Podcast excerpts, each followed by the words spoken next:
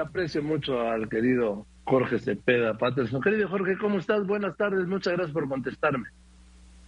Eh, muchas gracias a ti, Joaquín. Un gusto estar con tu auditorio y contigo.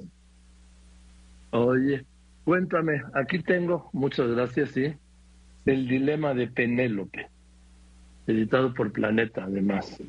¿Cuál es el dilema de Penélope, Jorge?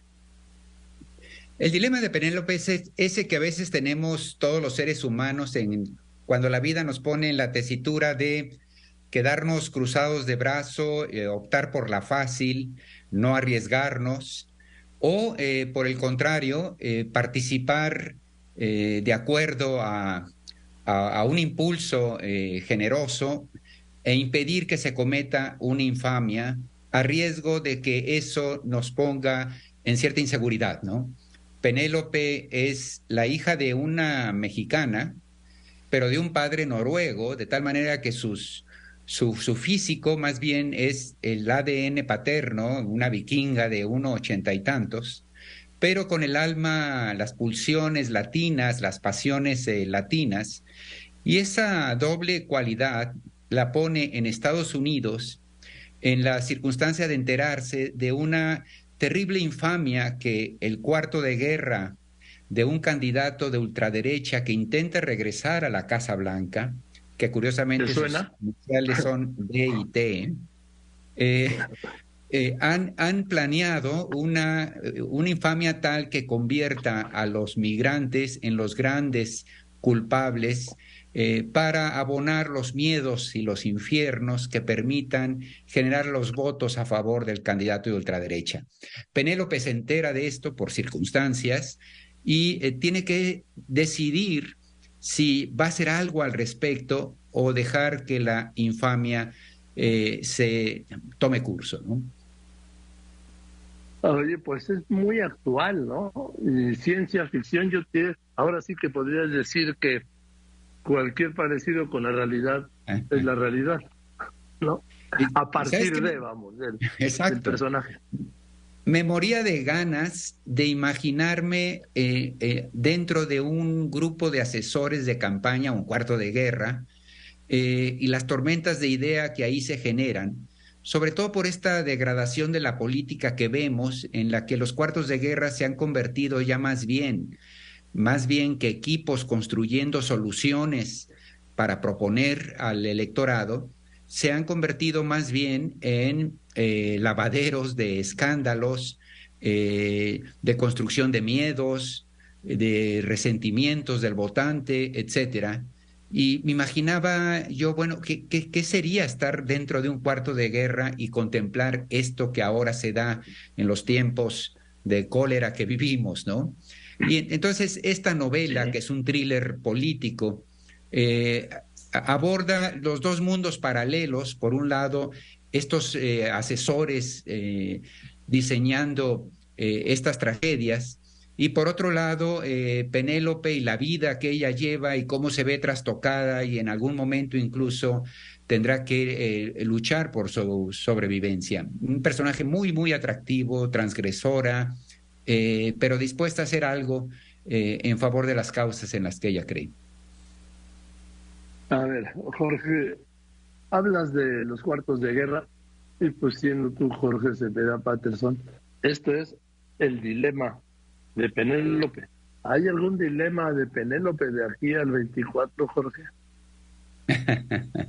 hay varios, hay varios eh, dilemas, porque yo creo que sí, eh, la, política, no solo en México, en, todo el mundo, yo quise abordar este caso pero que en realidad, eh, en, cierto sentido, en Estados Unidos se van anticipando mucho de los fenómenos de esta degradación de la política que estamos viendo en Europa, en América Latina y México, no, obviamente no es la excepción. Y en efecto, estamos de cara a, a una decisión pues, trascendental como es la de la, la sucesión presidencial, particularmente en estos momentos en donde ahora se eh, están definiendo eh, giros sustanciales en un sentido u otro que despiertan mucho más pasiones incluso que, que cualquier otra sucesión presidencial. Entonces, eh, eh, el, problema es que en el contexto político mundial que estamos viviendo, en que la política se ha convertido, como yo digo, en este lavadero de, infamias y de mutuas acusaciones, de descalificaciones, en efecto, yo creo que los, ciudadanos vamos a ser todos Penélope en el sentido de eh, inclinarnos en función simplemente de, estos escándalos o tratar de tomar eh, decisiones eh, deliberadas, eh, responsables, informadas, ¿no? Ahora, ya ahí está cuadro el dinero. Oye, qué extraordinaria portada ahí. Está buenísima. ¿Ya viste la pupila del, del ojo de, del rostro de Penélope? Sí, sí, la estatua de la libertad. Tal cual. Pero ¿qué tiene? Tiene algo más, ¿no? Eh, básicamente es eso y hay un como Capitolio al, al, fondo, ¿no? Que, era justamente esto, los símbolos, ah, los símbolos de la libertad y los símbolos del poder, ¿no? En fin, pues ya está, ya está para comprarse en todos lados, ¿no, Jorge? Y, y para leerla, sobre todo, eh, Joaquín, creo que... son, son estas eh, novelas de, de, suspenso que hace que la trama te obliga a darle vuelta a la página y seguir leyendo, pero que al final ah, te, te, habrás enterado de muchas cosas, de cómo hoy el grueso de la política sucede tras bambalinas y el impacto además de las redes sociales en lo que luego nos sucede a todos los cristianos de una manera u otra, ¿no? Sí, Jorge, es esto poder entrar a uno de esos cuartos donde se arman todas las infamias, todas las calumnias, todas las campañas negras, se financian, se organizan, se distribuyen y al final se las terminan creyendo, ¿eh?